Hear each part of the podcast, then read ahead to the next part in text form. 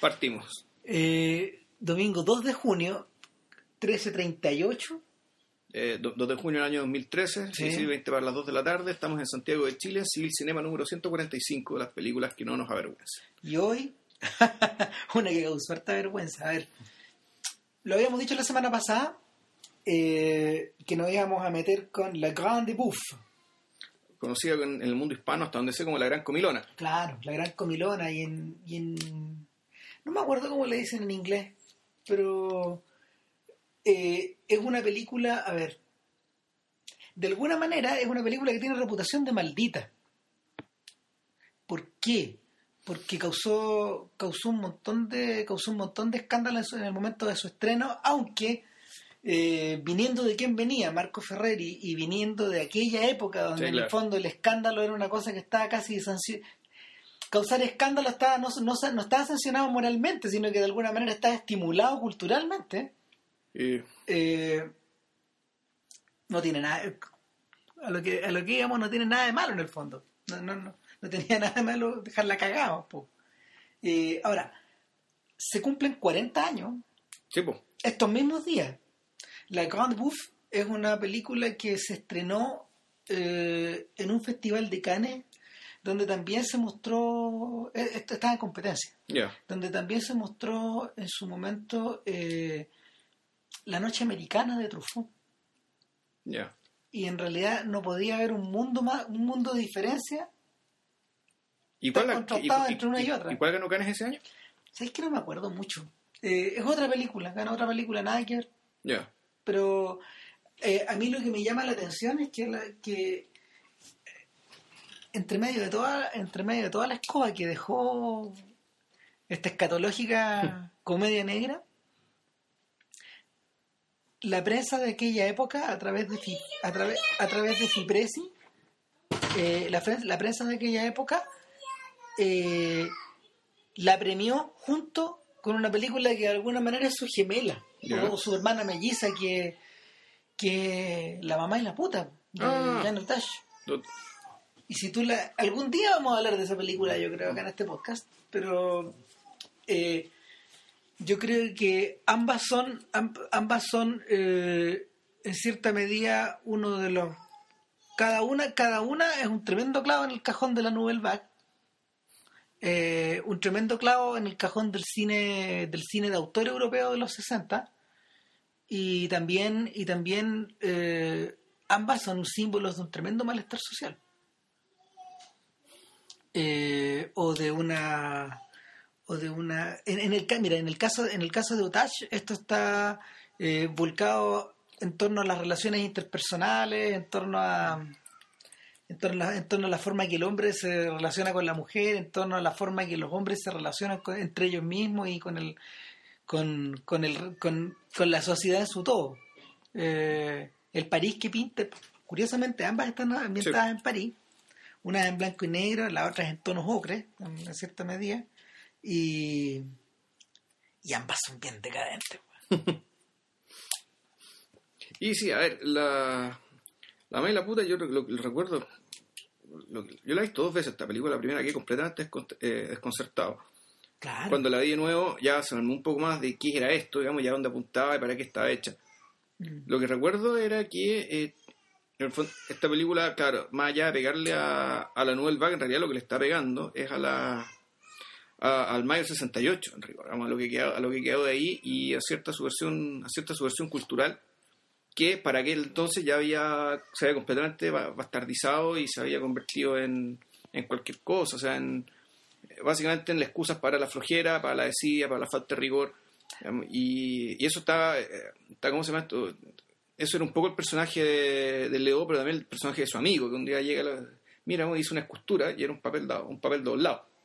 Entonces de aquí ya habíamos llegado a, que, a, a cierto radicalismo ¿cachai? que había convertido en nada, o sea, era una, en lo que acaba de decir, digamos, una, una, una forma de blanquear, digamos, la flojera, eh, la, la pereza. En todo caso, eh, en todo caso, yo diría que es una constante, es una constante no, no, no, eh, no solo del siglo XX, sino que de la cultura francesa, este hábito de fagocitarse a sí mismo.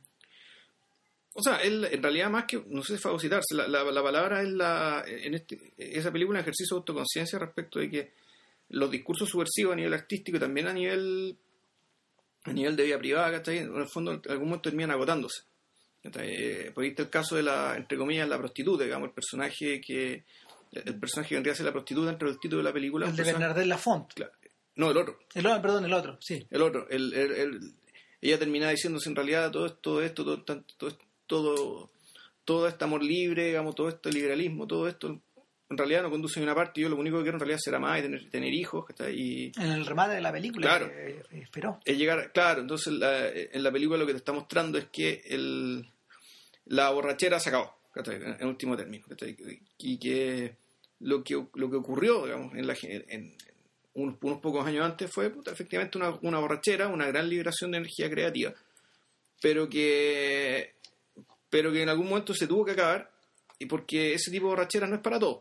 O sea, no todos, no todos sirven para vivir permanentemente de esa manera.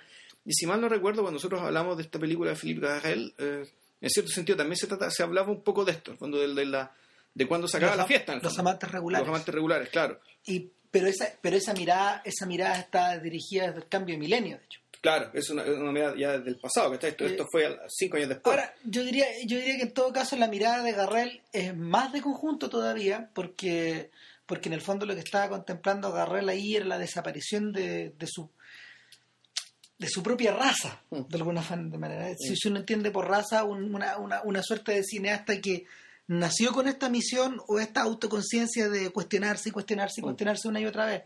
En el fondo, los hijos de Bertolucci. Claro. Y la mención, la mención no es casual porque, en el fondo, el, el gran personaje que encarna este cambio yo diría que, y que lo encarna de manera más brillante eh, en todo su conjunto, en, todo, en todo el conjunto de obras que, realizó en esa época es Bertolucci. Entre, entre el 68 y el 72, Bertolucci hizo cuatro películas clave. Hizo Partner, hizo La estrategia de la araña, eh, El conformista y El último tango en París.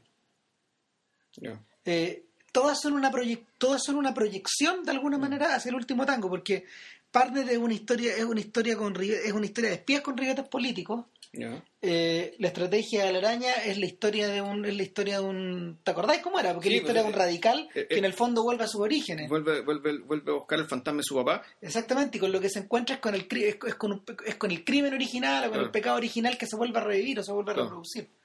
Eh, y en el caso del conformista es un abierto es un abierto desafío a ver los psicoanalistas dirían que por un lado es un abierto desafío a, las fuerzas a las fuerzas que, que actuaron como a las fuerzas creativas paternales en la vida de en la vida de, de Bertolucci que él se siente combinado a liquidar y, y, lo hace de una manera bien extraña o bien terrible porque porque de alguna manera el personaje que encarna a Bertolucci que, que es Trintignant eh, es un personaje que está al centro del fascismo.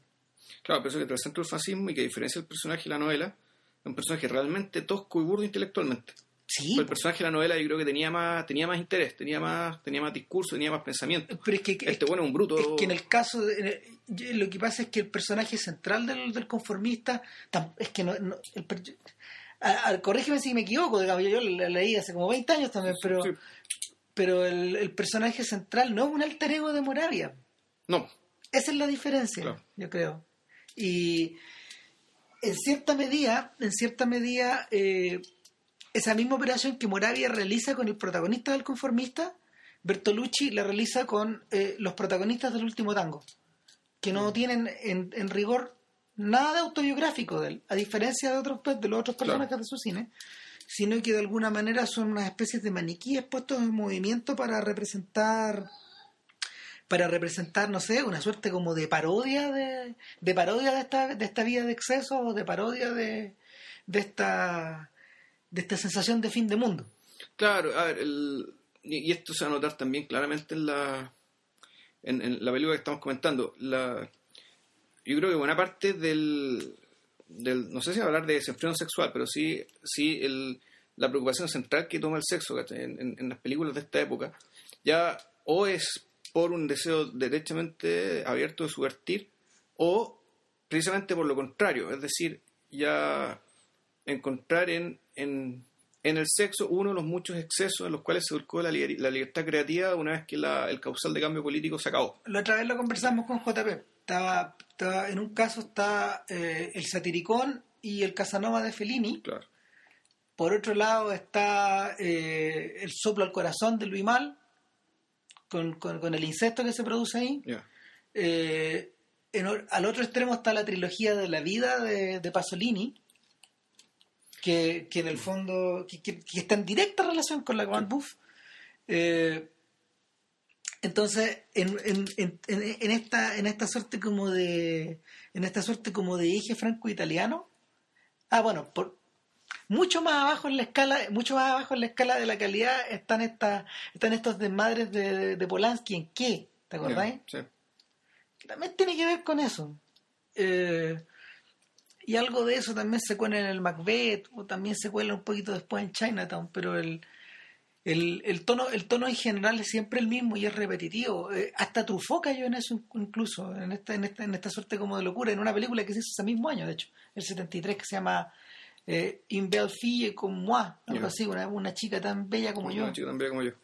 y que es con Bernard de Lafont, precisamente. Entonces, eh, la sensación que te queda es una combinación de es una combinación no solo de pulsiones sexuales, sino que al mismo tiempo sino, que al mismo tiempo también una mm, un énfasis un énfasis en el un énfasis en las funciones corporales, en, en, en comer, en cagar, eh, Ah, bueno, el, pues, el- eh, ¿de cuándo el Fantasma de Libertad? Creo que del 74, ¿no? claro, Claro que esa película en la que Buñuel ya como que ya lleva la cuestión al, al extremo cuando hace que la gente... del lo- 72. el 62, ocurre, claro, que la gente come en privado, pero se caga en público.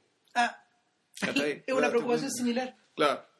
Sí, tenéis, tenéis toda la razón, por las películas de Buñuel de la época también están conectadas. Ah, Sí, Para estos efectos, por ejemplo, un filme del mismo 73 como, como eh, el, el- el- este- esta película de Erice, de la colmena, ¿cómo se llama? El espíritu de la colmena. espíritu de la colmena eh, no, no- es, es, es un antónimo. o sea, claro, es, no- es- mirar hacia atrás, en el fondo. es que, claro, España estaba en otra.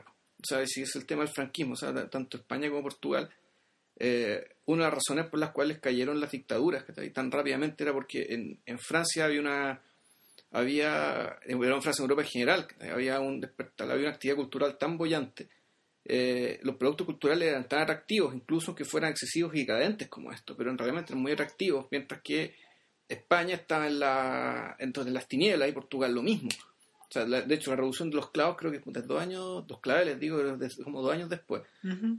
75. Claro, puta, si mal no recuerdo tendría que investigarlo Casi según- coincidente con los comienzos de la española, después de Claro, la muerte de Franco. si lo ¿cómo se llama esto? si lo si hay un historiador dando vuelta que me, que me disculpe pero claro creo que fue por esa época pero el punto era que claro había una, cómo decirlo España y, Portugal estaban en, en- estaban claro en la media comparativamente. Y claro el destape español vino 10 años después Ujú. en rigor. Unos cuantos años después. Ahora esto tiene esto esto tiene esto tiene varias esto tiene varios puntos de fuga. No, no hay que hablar, por ejemplo, solo de solo de estas películas que, que juegan como a, que juegan como de patar, pero al mismo tiempo que son poderosas culturalmente, no sé, Sí. sino que también piensa en el tremendo auge de la de la picaresca italiana Mm.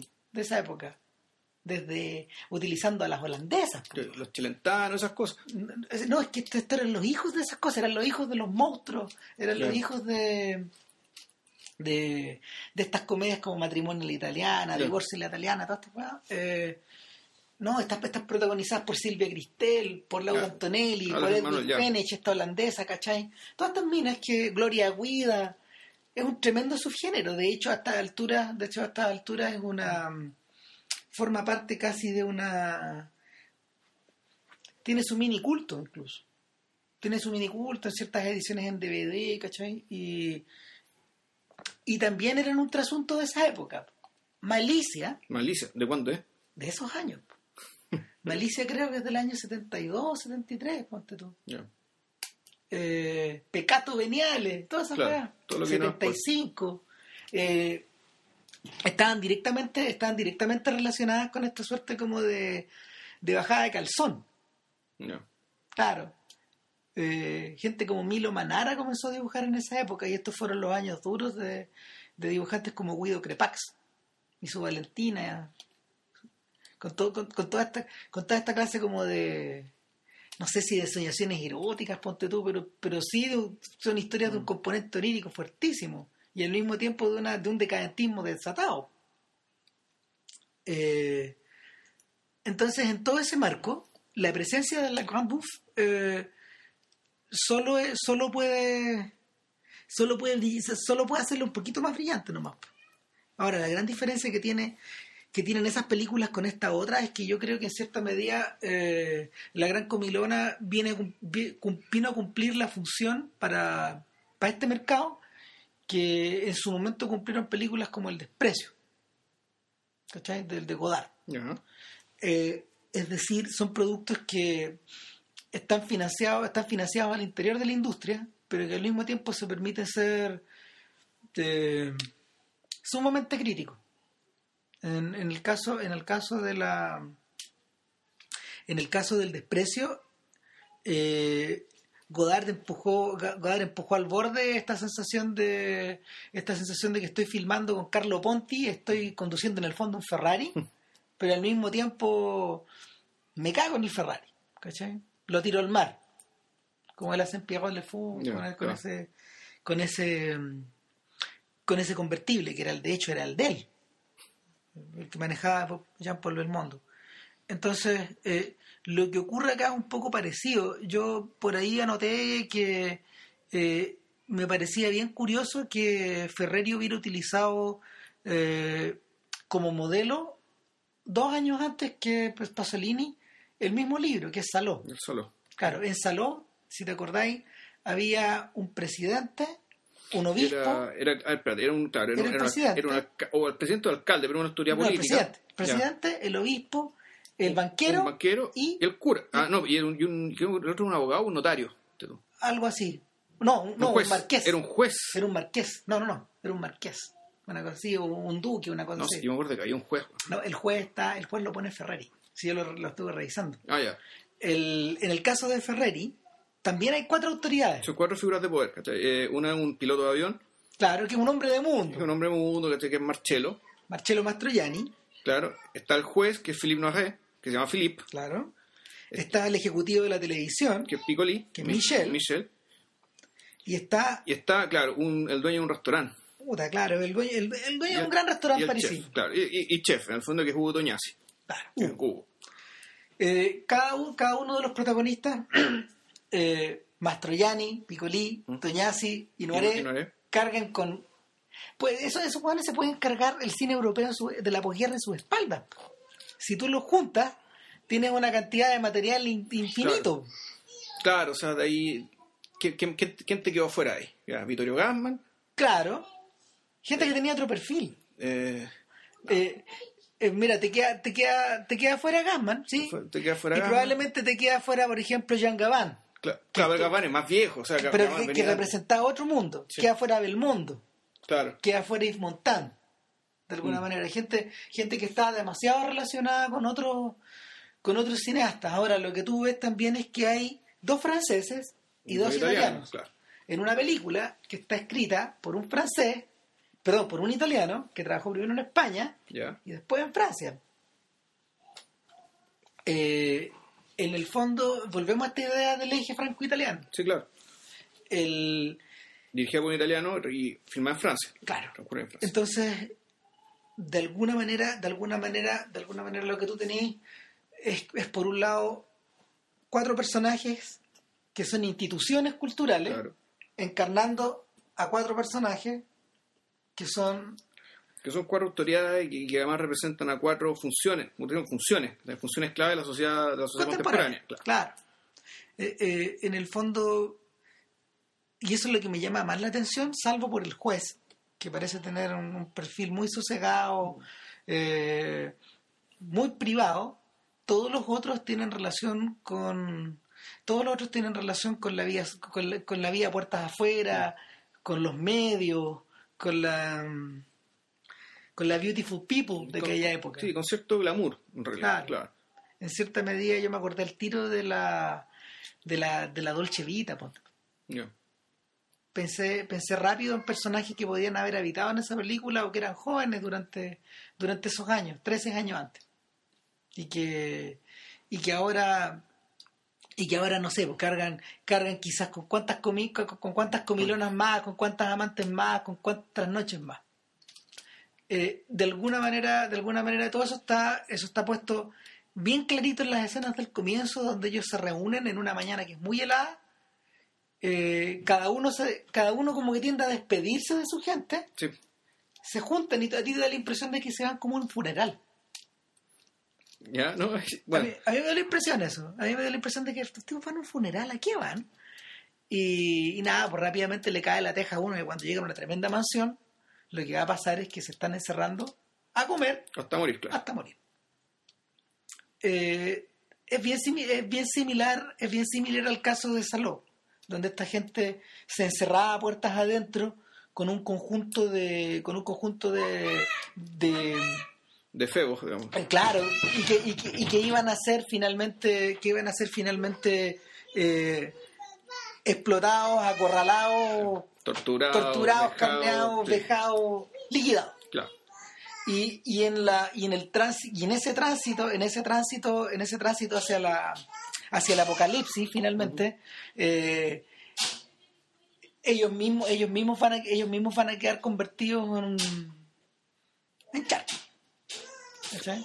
Ahora, la diferencia con la diferencia con la película de Pasolini es que la mientras más mientras más Que por lo más posterior, en realidad por lo tanto. un año y medio. Claro, en realidad es, es Pasolini el que toma el que toma distancia de la película, el que toma distancia del tópico, digamos. Claro. y lo, lo extrema para lo, lo extrema y le quita todo tipo de ambigüedad. ¿Por qué? A ver, ¿Por qué digo que hay ambigüedad? Porque yo creo que el- yo tengo la impresión de que, por una parte, la película de Ferreri eh, habla, está hablando al menos en dos registros. Uno, el registro naturalmente enunciativo, diciendo ya, bueno, estas cuatro figuras de autoridad, estas cuatro personas que son en cierto sentido dueñas del mundo, eh, en rigor van a van a consumar eh, aquello que en el fondo hacen todos los días, vamos a decir, claro, la, la depredación, el abuso, el, el vivir del privilegio.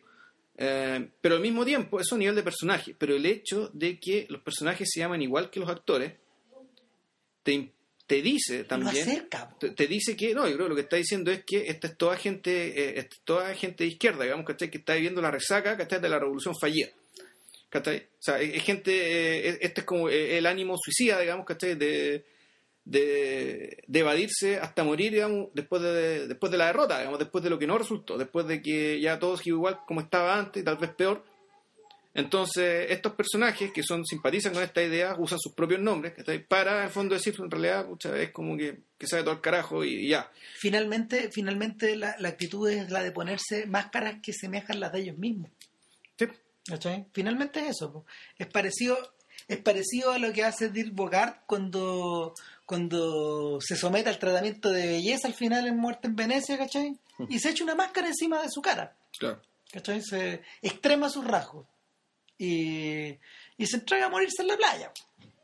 ¿Cachai? Mm.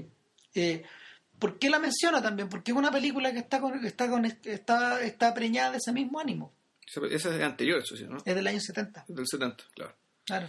Claro, en cambio, en, eh, en cambio en Saló, aquí la cosa ya, aquí incluso los personajes, lo, aquí las personas, es decir, lo- los, actores que no hacen de son estas cuatro particularmente figuras, importantes. no como son figura. importantes, primero no son gente conocida, no, No. tienen que ser buenos actores, y lo que sí es importante que tengan cara de generado. O sea, que tengan, que tengan la depravación en el rostro. Claro. Entonces, en ese sentido, más que personas, son, son encarnaciones de la, de, la, de la depravación fascista, pero la fascismo como, como versión extremo de lo que él pensaba el mismo Pasolini y esto, que lo que él estaba haciendo era una película sobre el capitalismo. en cierta medida, en cierta medida, eh, Saló viene a ser el epílogo de este trío de películas anteriores, donde de hecho la tipificación de los actores eh, también corría por tam- también corría eh, bien cerca de, de, la- de las cualidades que, que te reflejaban su rostro. Te, si te acuerdas en el de Camerón, por ejemplo, o en, en los cuentos de Canterbury, y, y menos se notaba, de hecho, en Las Mil y Una Noche, eh, la, presencia, la presencia de la lujuria en los rostros, ya sea a la hora de acostarse, a la hora de ir al baño o a la hora de comer, porque era- ese era el tri, ese era el triángulo Claro. que, que- que corría una y otra vez, una y otra vez por todas estas películas. Eh, era súper importante. O sea, en cierta, en cierta forma ensaló, ensaló, hay una especie de distancia brechtiana que se toma del, Sí. de la- del material. Exacto. Y, y la y, y esta y esta distancia esta distancia vuelve todo el procedimiento algo a- algo mucho más tremendo y más terrible porque lo que tú estás viendo es la evocación de Pasolini 30 años después de los campos de concentración las tomas finales las tomas finales remiten a eso estas tomas que se hacen con teleobjetivo donde, Claro. donde que parecen cuadros del bosco donde hay gente claro, donde hay gente que está somet- donde hay gente que está siendo quemada Claro. en- en- con agua hirviendo con están sacando la lengua, están sacando ojos, qué sé yo, claro. El, el infierno en la tierra. claro En un tipo de término. En cambio, la Gran Buffo, ¿cachai? Tiene toda esta cuestión media medio rocambolesca rocambolesca y simpaticona. En el fondo, los cuatro, los cuatro sujetos, o sea, tres de ellos al menos, son encantadores, son realmente encantadores, son, son, son simpatiquísimos y son gente además muy querida y que actúa como la gente querida que es. Exactamente. Entonces, entonces la película, pucha, tiene, tiene más bien como el... uno la mira como si fuera también una, una gran travesura, en último término, y, y en, realidad parte como eso. Y, y- y la progresión que la película tiene es que en realidad la las tragedia, cosas se van poniendo cada vez más serias. Claro. Ya. Eh, es a la tragedia, es a la. Es un camino, es un camino que va. Lo que, lo- mira, ¿sabéis qué es lo que pasa? Lo, lo que, lo que la diferencia a esta, a esta de Saló es que hay una buena cantidad de goce involucrado. No solo goce en la en ver a esto, en ver a esta- a este cuarteto interactuar. bueno, Claro, en ver este, en ver este cuarteto de libertinos in- interactuar, sino que, sino que también ta- ta- también también hay, también hay algo también hay algo como de concupiscencia y lascividad en la forma en que las comidas comienzan a ser presentadas. No solo es la forma en que se come sino que la forma en que se en que se en- se elabora el alimento en que se sí, presenta. la- el, el cocinero está acreditado. O imagínate sea, está acreditado, los créditos aparecen. o Los platos fueron hechos por tal persona que no recuerdo quién era. a Vilches que le gusta comer yo tú cuando cuando cuando vi la película Bueno. empezaba a pensar qué cara iba a poner A todos nos gusta comer, el tema, el tema es que más aquí interés en la comida. Claro. Eh, o sea, sí, pues la, era cuando aparecían los platos, y los platos son un protagonista de la película, por algo está acreditado el, el- quien lo realizó. Hay, hay una cuestión así entre, claro, entre la contemplación artística y el porno, más o menos. Cuando es- Poco es- menos, es- o sea- eso es el rol y esa es la relación que tiene uno y los personajes también. cuando estos, tipos cuando estos tipos cocinan el puré ¿Mm? y se abre, una, se abre un fondo gigantesco de puré, el cual se empiezan a servir Mm. en las mesas, pareciera que pareciera que lo estuvieran tocando y como que le, le escurre por las Mm. manos, ¿cachai? Es una...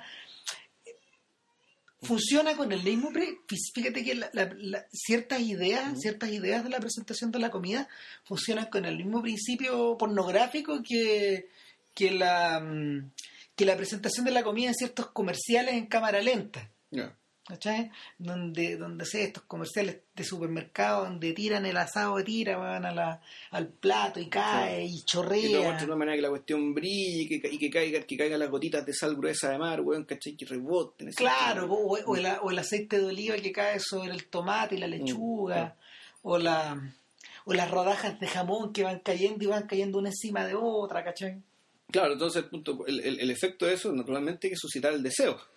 Pero tú- se suscita el deseo y lo interesante está que, claro, suscitar el deseo en una historia que en realidad es que apunta digamos, a, a lo, a lo excesivo, a lo revulsivo, a lo que, te- a lo que termina teniendo una...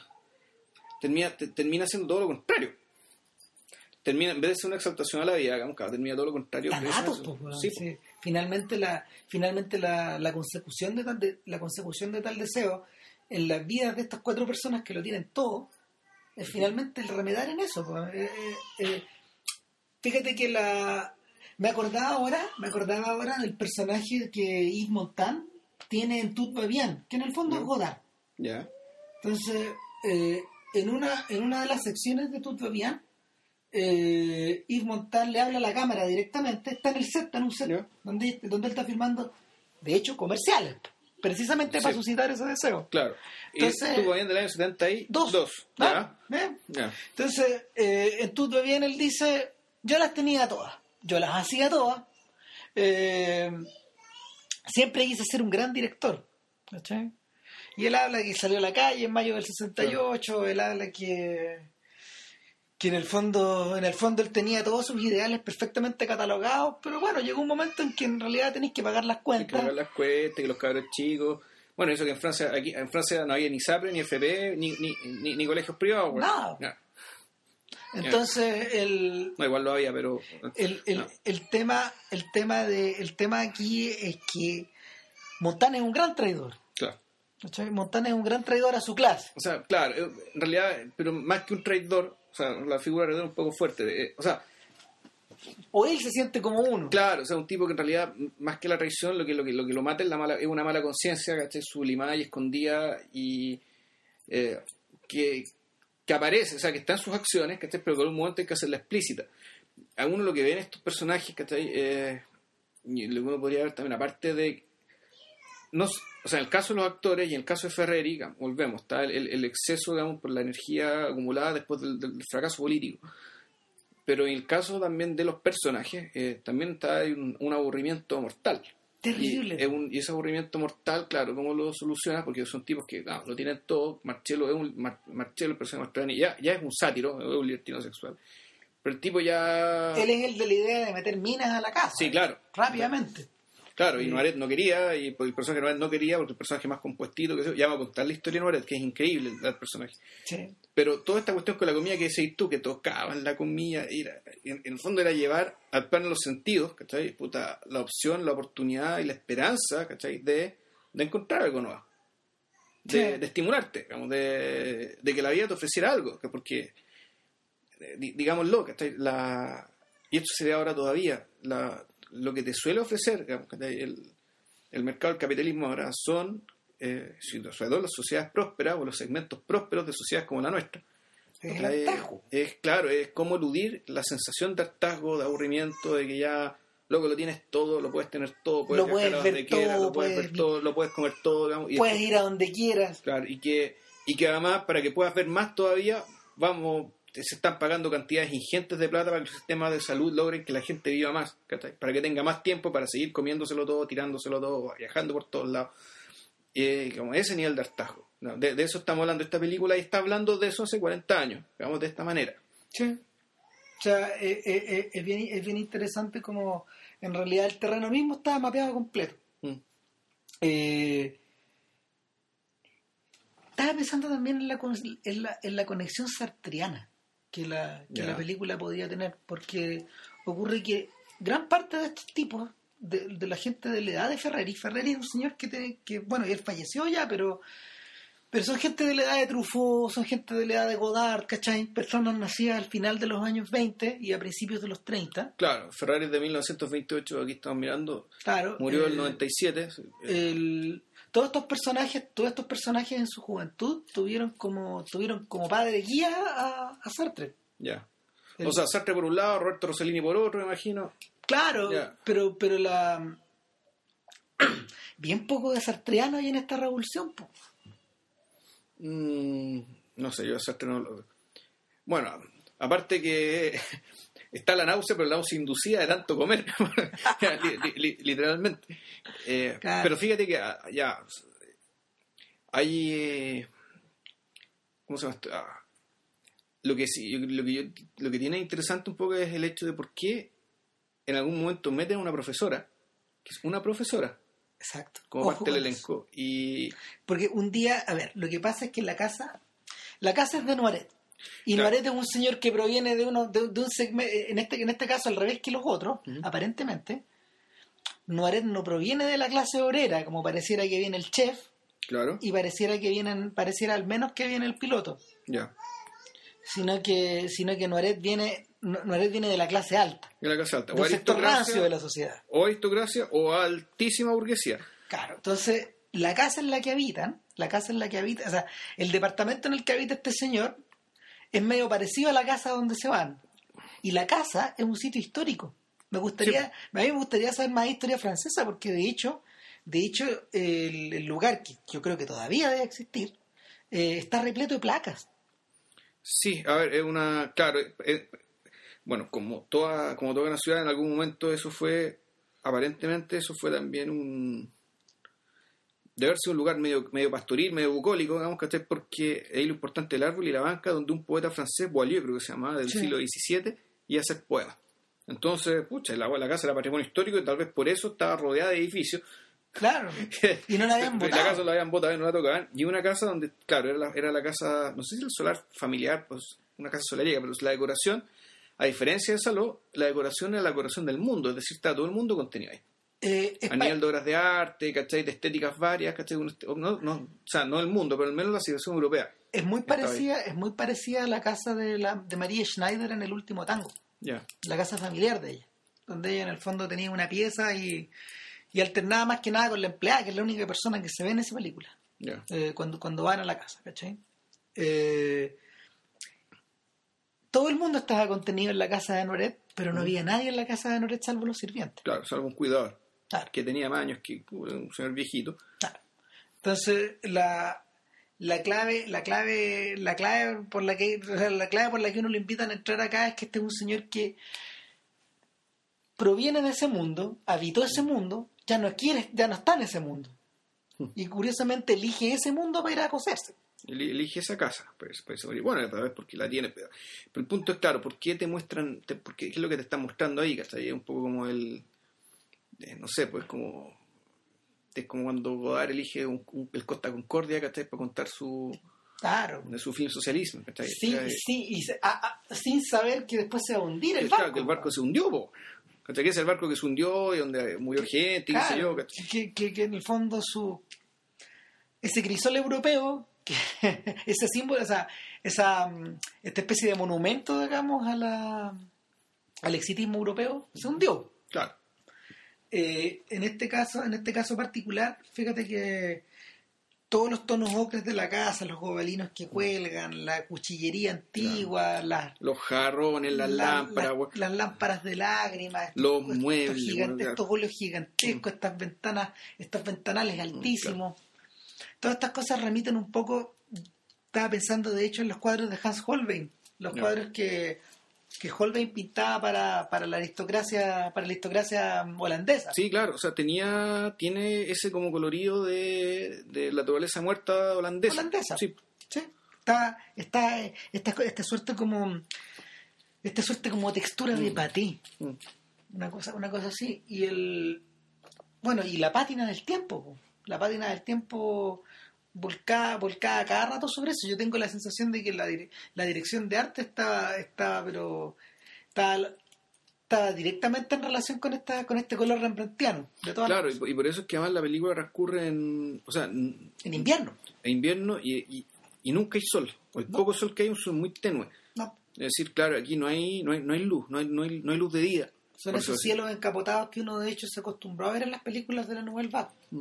Esta- este París gris que Mm. del, del cual en la película se ve muy poco finalmente Sí, o sea, París no se ve, en rigor prácticamente no se ve. son, son, son, son calles chicas que, no sé, para la gente que circulaba ahí en esa época era, mira, el efecto es tan parecido, es tan parecido como el París que muestra Romer, que en el fondo, eh, en el caso de Romer, eh, las direcciones parisinas son, no son, nunca son turísticas, son muy de tránsito diario y, y finalmente en la medida de que las películas se van acumulando, tú vas empezando a ubicarte en qué parte queda cada cosa porque va creando como una suerte de, de geografía. ¿Te acordáis en el Grande de París cuando en este segmento donde van de, donde van por distintos puentes, por distintas Ah, sí. ¿te acordáis?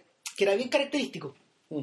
Eh, pero pero finalmente en, en- en la cuenta final el París de las películas de Romero es un poco parecido al de este, pues, un, un París gris que, que no llama la atención sobre sí mismo. Son calles de ciudad nomás, finalmente. Es la ciudad. Y es la ciudad de la cual estos tipos se van a refugiar. De hecho, cuando ellos nunca vuelven a salir, andan por el patio, andan cerca de la reja, pero nunca vuelven a No. entrar. Y, y un buen día, ahora para ahora bailar en la digresión en la que nos fuimos, llega una serie de ni- un curso de niñitos va a jugar al jardín. Entran, entran porque les van a mostrar el, El, el árbol este donde... el árbol, la glorieta y etcétera. Y, y el, el juez traba amistad con la profesora. Claro, es una escena súper bonita porque el... Es una, es una escena bien bonita por el hecho es que cuando entran los cabros chicos, esta manga libertinos, en vez como de apestarse, que se yo, son felices con los niños. Uno, ponte tú, se le enseña a pescar y saca unos peces del agua, que es el picolí. El chef creo que le enseña a cocinar a los cabros, cocina cosas Claro. de ellos. Les Eh, dan comida, de hecho. Sí, pues, eh, Mastroianni, ¿cachai? Les muestra el Bugatti que está guardado en el, en el garage Claro, les dice que él lo está arreglando para que vuelva a para funcionar. que vuelva a funcionar. Entonces, el ahí es, es- es bien extraño esto de que, de que en el fondo claro, los niños ¿cachai? Puta, claro, son un poco aire fresco. La, eh, lo que están haciendo ellos además es transferencia cultural, digamos, de un lugar donde está toda la cultura occidental, está, todo, está toda Europa, está ahí. Entonces los niños van y, y, y, y Ferrari se toma la molestia, no sé si de retratar a estos personajes o de qué, pero de hacer que ellos se comporten de esta manera con estos niños. ¿cachai? Y, es una cuestión que es, y es algo, un gesto que hasta podría ser medio gratuito, ¿cachai? O, Yo creo que no, fíjate. o sea, o podría, o lo que quiere hacer en el fondo es, es que nunca nos distanciemos del destino de esta gente, es decir, que siempre les tengamos estima. Pese a ser figuras de poder, digamos, ¿cachai? Que están, que están, están cometiendo un acto relativamente inocuo de depravación, ¿cachai? Porque volvamos a contrastarlo con Salud. Los jóvenes que están recluidos al interior del castillo son cosas. Son cosas, sí, son animales, con suerte. Exactamente, están... El papel que cumple esa gente, de hecho en la película, es el papel que cumplen los chanchos, las vacas y los filetes, y los filetes que están colgados Sí, po. en, en la, en la casa de Moret. ¿Cachai? No son Claro. más que cosas que cuelgan, ¿no? Claro. Cosas, que, cosas que figuran Es ahí. carne. Exactamente. El, no hay, no hay en, ninguna, en ninguna sección de la película una referencia a esa clase como de humanidad, ponte tú, que, se refleja en la otra. Claro. Yo creo que, yo creo que tiene que eh, es una especie de guiño trufotiano, el que el, el- el que intenta Claro, el puede que ser. intenta Ferrari en la película eh, No, claro, es que y además es importante porque ese gesto de humanidad, digamos, de los, de los cuatro sujetos, hace que la profesora al fondo le caigan bien estos huevones, cabrón, estos- Claro. estos huevones, y cuando, el- cuando le invitan para que vaya en la noche a comer, Andrea se llama. Andrea se llama, ella, pues ella va, ella, ella va feliz, ¿cachai? Y aquí la cosa se empieza a poner interesante porque Marcelo naturalmente había conseguido una- un trío de prostitutas, ¿cachai? Por ahí, porque bueno, Areto, el juez, no, no quería meterse con prostitutas. Y resulta que llegó la profesora, una respetable profesora, que Una señora que bonita no es, no es bonita, no es fea, no es fea tampoco, una persona normal. Yo pensaba en las gorditas de Rubens. Bien voluptuosa y así. Blanca. Sí. Blanca, bien voluptuosa. Y, pero lo que tenía de sobra era actitud. Claro. ¿Por qué? Porque de partida se amiga las prostitutas, ¿cachai? Y te- después te das dando cuenta que es la única que le sigue la men en la comilona a todos estos sujetos. Es la única capaz de comer también. Es la única que co- que come, come con estos gallos. Que con el juez se van al eh, con, con el juez se van a la cama con Noaret, que está realmente enamorado de ella a su manera. Claro.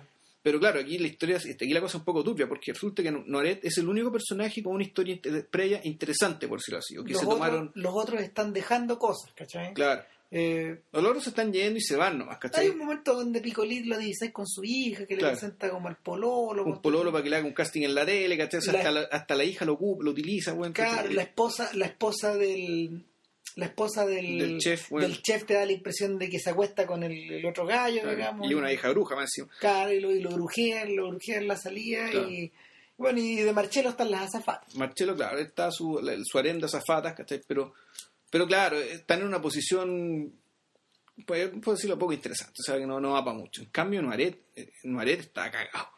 No, es un claro. personaje que está mal. Es un personaje. eh, Noiret es el equivalente adulto de un personaje de los jóvenes de los jóvenes de esa época que, que pintaba Bertolucci. O sea, no- atrapados, atrapados en una, atrapados, ¿cómo se llama? En una en una especie de, de tela de araña eh, donde, donde tiene una señora que es su nodriza, finalmente, o sea, claro, una que le nodriza- cuida la casa. Claro, pero que en el fondo él él es el amante de, de, de Noiret. Noiret en el fondo está casado con su propia madre, que Ah. no es su madre, sino que es su nodriza, que es la nana de la familia, ¿cachai? pero con la cual se debe estar acostando desde los 15 años. Y si no antes. Se te da la impresión de que, eso, en el fondo este pendejo es víctima de un abuso de su propia nodriza eh, y que lo castró y lo convirtió en su hijo, esposo, esclavo, ¿cachai? Mascota de esta vieja. Claro. ¿cachai? Siendo que es un juez de la Corte Suprema o algo así, es un personaje importante, Superimportante, brillante, claro. ¿cachai? Todo lo que es, pero un tipo que dentro de la, de la casa para adentro tiene la relación con esta vieja. Y lo más que increíble es que Ferrari te muestra a esta vieja como una señora muy dulce, muy cariñosa, Es muy un preocupada. demonio. Eh, pero claro, o sea, es, es un demonio de mierda, pero no, no es por cómo ella se comporta, sino No, por la, de- como por la relación que tiene, tú te das cuenta que, uy, mamá, Lo sugiere, esto lo sugiere como pobre tres sujeto, minutos. entre, que menos, Menos de entre tres menos. minutos. Entonces, claro, el personaje de Maret llega a su casa a morirse. Eh, con esta carga encima, Probablemente es el que tiene más razones para Claro. morirse.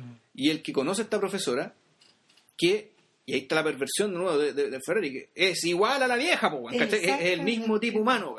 Es igual de redondita, tiene estos mismos ojos Eh, como almendrados. la misma cara ¿cachai? media cuadrada, ¿cachai? Claro. La misma voluptuosidad Sí. de la señora, pero en versión juvenil. Claro, pero claro, unos cuantos años más. Claro.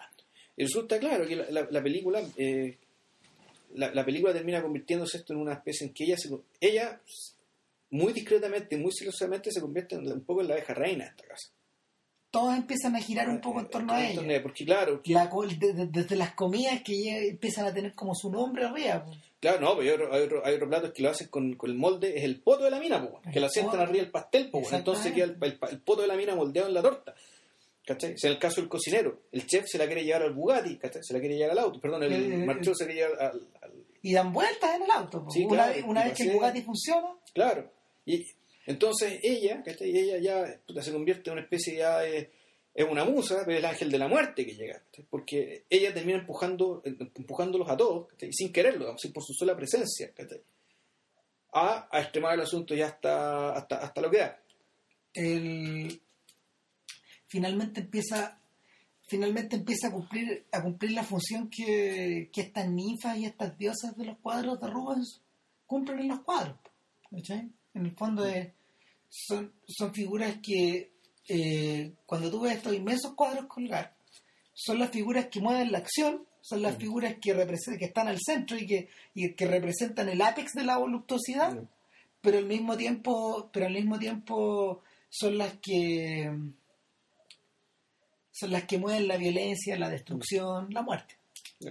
¿Cachai? son son la- son lo que te empuja a la tumba y en el, en el caso en el caso en el caso de la película los personajes van muriéndose uno por uno Eh, Y nada, son pues, muertes bien distintas, son muertes bien... ver, la, la, la muerte interesante, fíjate que la, la muerte interesante es la de Piccoli. Piccoli es un tipo que desde el principio empieza a somatizar el exceso, tirándose unos pedos, ¿cachai? Que son, claro, Tremendo. un concierto, verdaderos conciertos, tienen movimientos, cabrón, ¿cachai? Ojo que, ojo que el único personaje musical o que tiene algún rasgo, que, que des- que despliega algún rasgo artístico de este personaje que cada tanto se va al piano y toca la canción de la película. Claro, la misma melodía triste, así como bien...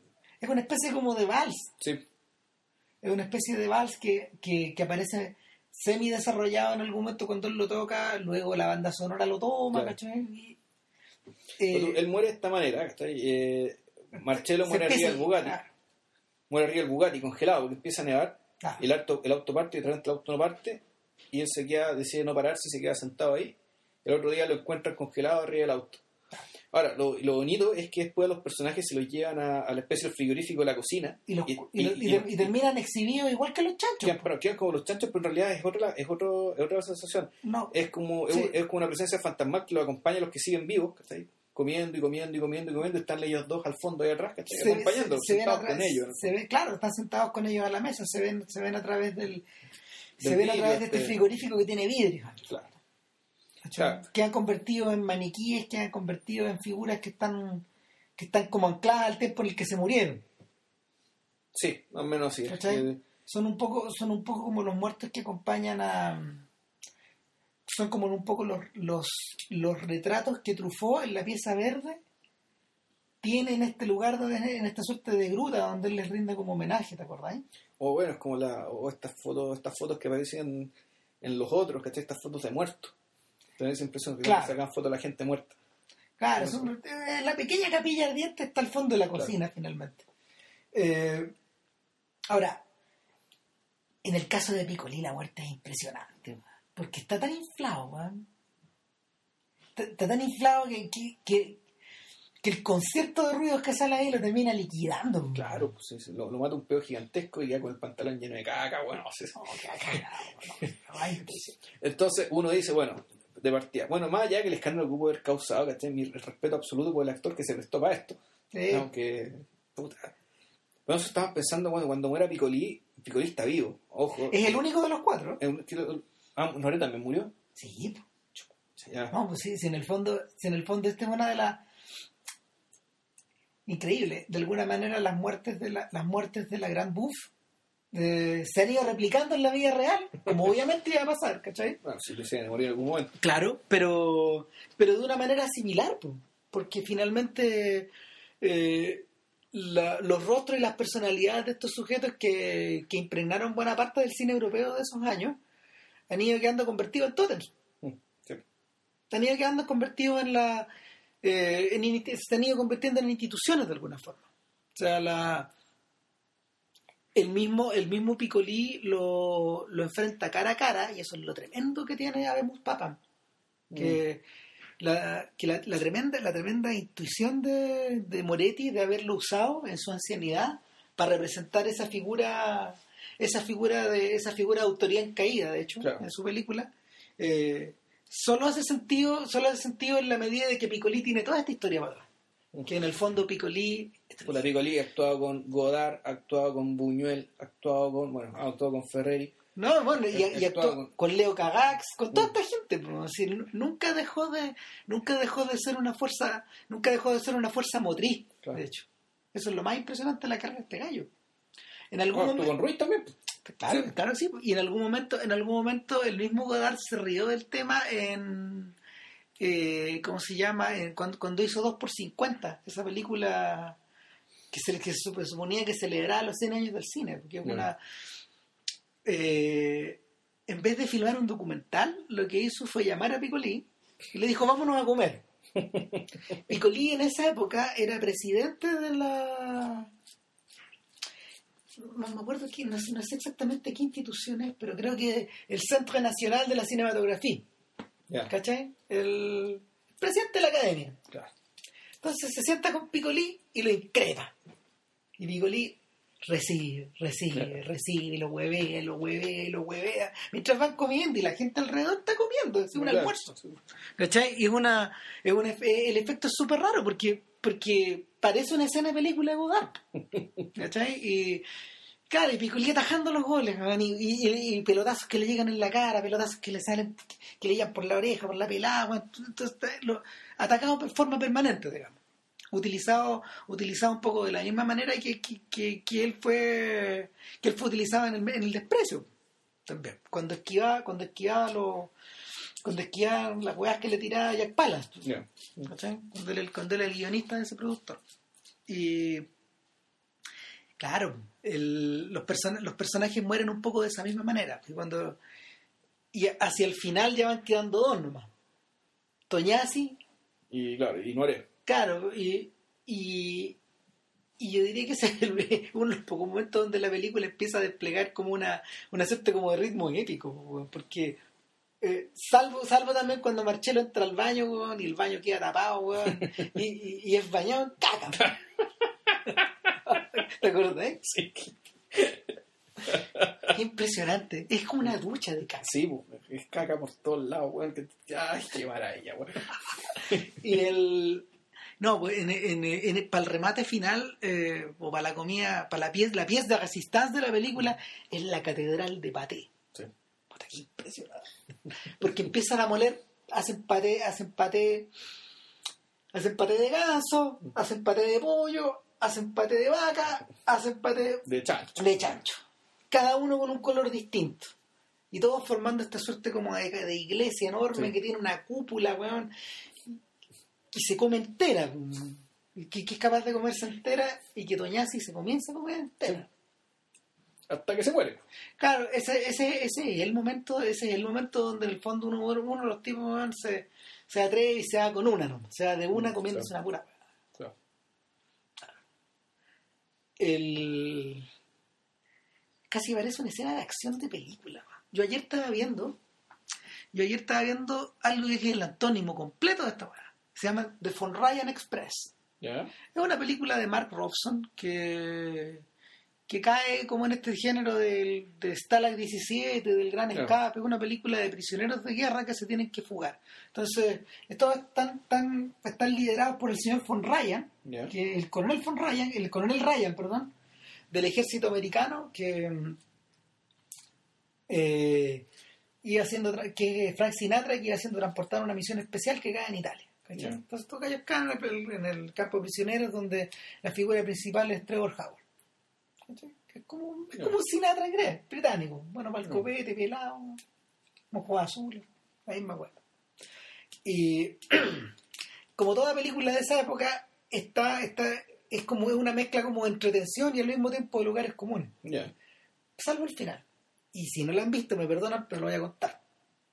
Hacia el final, cuando estos tipos, eh, estos tipos, para poder escapar, para poder escapar de las manos de los nazis, eh, se fugan del campo de prisioneros y luego son capturados y son puestos arriba de un tren que los va a llevar, no sé, a, a, un campo, a un campo de prisioneros en Alemania Un lugar peor. un lugar peor. Pero estos tipos se toman el tren. Y la mayor parte, y por eso el nombre de la película, de Von Ryan Express. Porque la mayor parte de la película están arriba del tren esquivando a sus enemigos. Y cuando ya están a punto de llegar a Suecia, a través de los, a Suiza, a través de los Alpes suizos, a través de los Alpes, eh, pasando, no sé, desde una desde, desde- desde una línea que los ha llevado desde Milán probablemente hasta la frontera, eh, tienen un último problema y viene obviamente la clásica escena de acción de estas películas y en una, en una, en una nota bien interesante Sinatra, Sinatra se queda al final en, la, en la última escaramuza y comienzan a correr todos hacia el tren que se está yendo ¿cachai? lo han vuelto a encender y todo se van a meter al túnel y Sinatra va corriendo con los nazis detrás ¿qué pasa? como en, buena, como en toda buena canción de Sinatra la cosa termina en muerte. Sinatra cae muerto al final de la película, en el último minuto, eh, acribillado por una ametralladora. Y los tipos, eh, los tipos ven como, incluyendo a Howard, se van, van- viendo como el, como el amigo cae, cae al suelo y no se salva, no lo agarra, nadie lo toma, queda botado nomás. Y se, y se aleja, ¿cachai? Se aleja el tren y la película acaba. Ya. Eh, el, en la Gran Buff el equivalente es la, es la escena de Toñasi, donde en el fondo finalmente nadie puede evitar que el weón cague, pues, weón. No. O sea, claro, o sea, Claro. todo empuja hacia allá y, y, y, y la medida que, que se muere uno, ya, que se muera uno o un accidente, se muere el segundo, ya, y después las otras muertes ocurren muy rápido, ¿cachai? Porque ya la, la cosa se acelera hacia, hacia allá. Che, hubo un, momento, en- hubo un momento en que yo pensé que Andrea incluso iba a morirse. Ya. No, es que Andrea no puede morirse porque ella, ella no es humana. No, Cuando en último término ella está ahí para para eh, pa- para, Vacunar, hacer, pa- pa- pa- para generar movimiento, digamos, pero claro, vacunarlo hasta el final, ¿no? que es lo que pasa con, que es lo que pasa con Noret. con, con claro. Muere y se acaba la película, digamos, y eso fue. Y Noret muere, Noret muere En el mismo banco el poeta, de hecho. en el, en el banco del poeta, claro. En el banco del poeta comiendo, ¿qué, qué, qué estaba comiendo? Creo que no estaba comiendo nada. No, era un budín, no, era, era Ah. una... Un postre. Era, efectivamente, po, era como para cerrar la comida. claro. Eh, termina comiendo como... Termina, termina comiendo como flan, ponte tú, que Mm. preparó ella. Que se ve rico. O sea, es que ya que ya. Bueno, generalmente lo que nosotros hacemos en estos, en estos podcasts es hablar del director. Se nos suele ir media hora hablando del director antes de meternos la película en cuestión. Ahora nos metimos con la película de una. Pero podríamos hablar, no sé, lo que tú hayas visto de, lo otro que, hay- que hayas visto de Ferrari y lo que otro que yo he visto de Ferrari. Vamos a hacer un, un- para pintar un poco al, al personaje. Pero no, yo, yo no alcancé a ver más por, mi, por, por el magíster. Ah, por el famoso magíster de la ciencia Claro, cognitiva. Claro, pero, pero ¿y tú? Yo vi ¿Cómo- dos películas. Yo vi Tú la, viste La Mujer Simio y la, viste... La Dona Chimmia, que es una película de los años 60, eh, muy en la cuerda de los monstruos. En el fondo, bueno, podría ser un episodio largo de los monstruos. Que es, Hugo- es un, Hugo, es un Hugo Toñasi que conoce a una mujer a una mujer que tiene que tiene pelos en todos lados Que han girado. Han girado, claro y él, ya la- ya como la conoce es el tipo una especie de proyeccionista que va a un, a un hospicio de, a un hospicio de unos curas a mostrarle una película hecha por un misionero que es muy importante que lo quieren mucho y dice que muestra la foto y que es el mismo Ferreri po, que la fue Ferreri el misionero que y, y hasta que le, hay una foto donde le corta la cabeza a Ferreri Ah, y, ahí, entonces está mostrando eso cuando va a la cocina a comer algo y muy ganador, muy canchero que hay siempre este tipo de buscadilla que se la arregla punta de simpatía y labia y se encuentran en la cocina con que hay una mujer que no da la cara y resulta porque tiene la cara llena de pelos. Es una mujer mora. Entonces el tipo se las arregla para convencerla a ella y convencer a los, a los curas que, le de- que la dejen libre para montar un espectáculo en un galpón donde que él fue él capturó a la mujer simia y que la mujer simia puta, es un mono muy peligroso, ¿cachai? En el fondo es monga. Finalmente. Y, finalmente hizo el monga de, nuestro monga de Fantasilandia, ¿cachai? Que hay con la mujer simia. Y, y el punto es que eh, tiene que. Hacen el show y la tipa se da, empieza a dar cuenta que lo está utilizando de una manera bastante vil y ella quiere arrancarse y se va. O, así- o se le quita el convento, perdón, creo que se le quita el convento. Una monja llega, lo pilla y ven que está esta niña, se la lleva al convento y, y este sujeto, para poder seguir con el show, se casa con la mina. Y lo increíble es que está la dona simia, la, la mujer mono con su cara de mono, weón, vestida de novia, ¿cachai? Casada con este, con, con, con Toñasi, ¿cachai? Con este emprendedor, del entretenimiento. Eh, rodeada de gente cantando en la calle, mientras se, se escucha Blanca y Radiante va la novia, pero en italiano. La, la canción de nuestro Antonio Prieto, ¿cachai? Puta, yo creo que es de Argentina, llegó a Italia. Sí, no, no, esa canción fue famosa en el mundo entero. Bueno, bueno, ¿para qué? Bueno, era, en ese- éxito en Europa. Claro.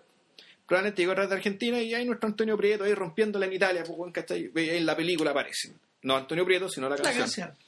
Y entonces, pucha, ya, ya, ya estando casados, como que cambia un poco el trato entre los dos, se vuelve un poco más igualitario. El- ellos consiguen pues, trabajar en París, ganan plata, un contrato haciendo un show, un show medio porno, ¿cachai?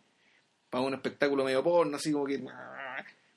Y la tipa queda embarazada, se muere, hay que contar toda la película, se muere, y aquí esto una, una fuente de divergencia entre Carlo Ponti y Marco Ferreri, que, que al final lo cortaron.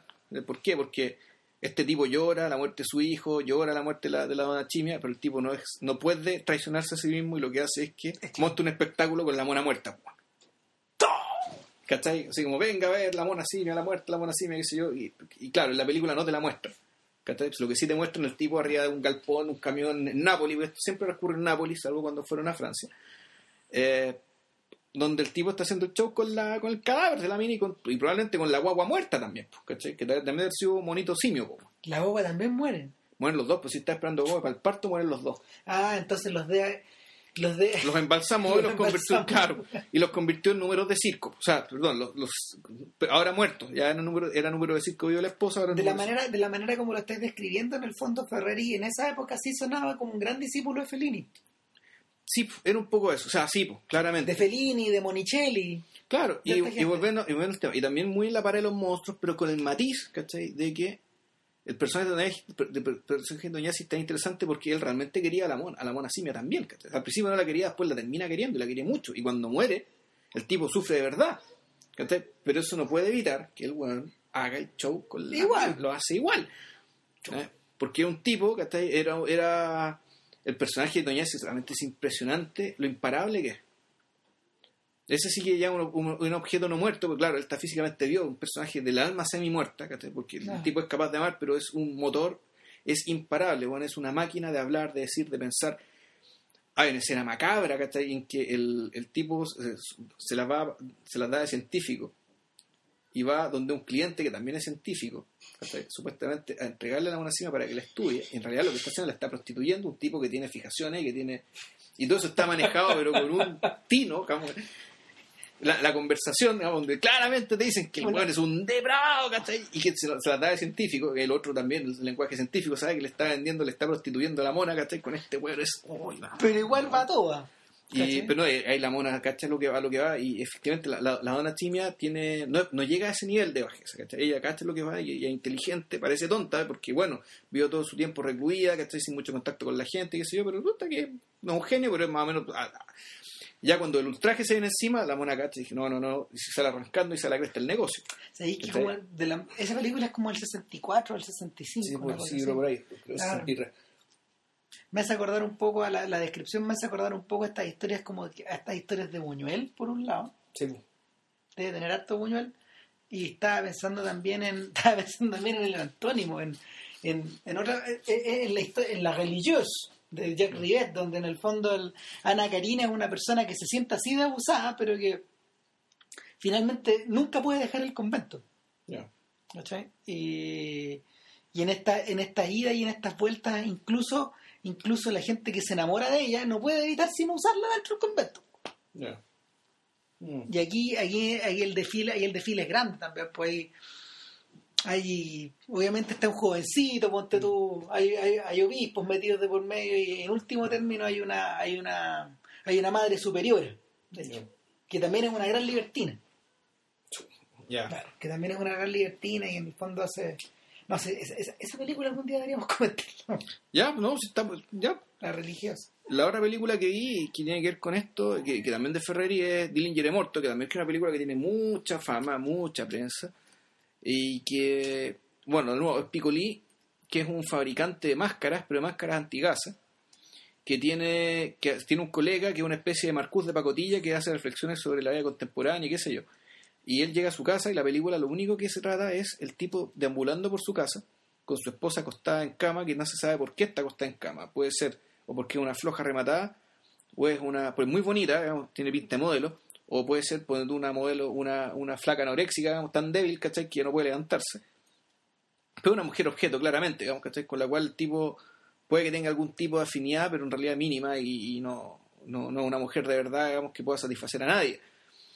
Y, y a su vez este tipo tiene una, tiene una empleada, a la cual más o menos le hace los puntos, que la han girado de nuevo. Y, y la película, claro, el tipo deambulando por la casa, haciendo estas acciones maquinales de, eh, de vida de un buen contemporáneo, solo, bien votado, pese a que hay gente en la casa, porque el tipo está solo, más votado que la cresta. eh, es una casa que no es grande ni lujosa, pero sí está llena de color y llena de, no voy a decir cultura, pero sí de consumo. O sea, eso es lo que la, eso es lo que la, la, la- cinematografía quiere trasuntar. digamos, la, idea de que aquí las cosas son importantes, es importante la presencia de las cosas. El tipo además se encuentra con una pistola envuelta en un papel de diario donde el papel de diario es titular de la muerte de Dillinger, de John, John Dillinger.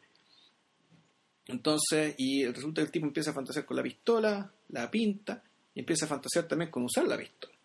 En último término, claro, Dillinger es un poco la figura del tipo que se revela contra, bueno, esta- eh, contra la vida rutinaria, ¿cachai? Y donde el consumo es, eh, el consumo, el deber de consumir y el deseo por consumir son las forratas de la celda y el tipo tiene que escapar de eso. De, de la película se trata de eso y tiene un final muy parecido a... ¿En la Gran Buff? No, no. El tipo lo que hace con la pistola es mata a la esposa.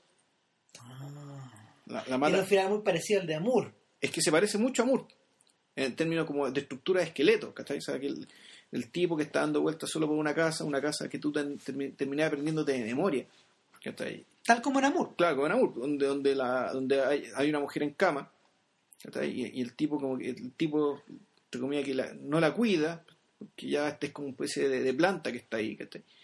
Eh, y en algún momento, claro, la mata, ¿cachai? La mata y el tipo se va. Cuando tú mencionaste esto, yo me acordaba que. Me, acor- o sea, me acordé, me acordé. Estábamos pensando en Amour, pero. Te hice la observación de que. eh, me parecía. Me parecía bien deliberado el intento de. de alguien como Haneke de ponerse al final de esta cola de esta clase de cineasta. Haneke por edad es harto menor. Sí. Es como 15 años menor que estos gallos, más o menos. Un señor ya que ya él tiene más de, tiene cerca de 70, creo. Si es que no un poquito más. Ferreri actualmente tendría No, tendría como 88 por ahí. 28, ya. 80 y 86. Es del 28. 85. Tendría creo que 85 años. 85 años. Entonces, eh, el tema con Haneke es que yo creo que de verdad él se siente heredero o se siente el último de esta clase de cineastas europeos. Ya.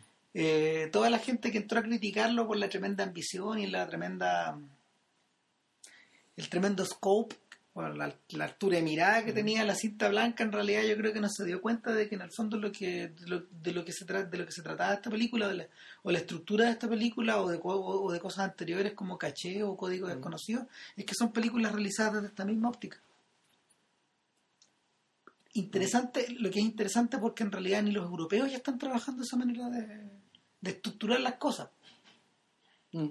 O sea el mismo Logan Cantet por ejemplo cuando hizo la película de la clase Del colegio, sí. del colegio en realidad su enfoque es distinto no el mismo Bertolucci cuando cuando filmó Los Soñadores de Dreamers de Dreamers que debería ser sido una película en esta clave no lo es pues. No, ahí tenemos que un día tenemos que pensar por qué Dreamer salió tan fallida, tan pobre, tan chica, tan.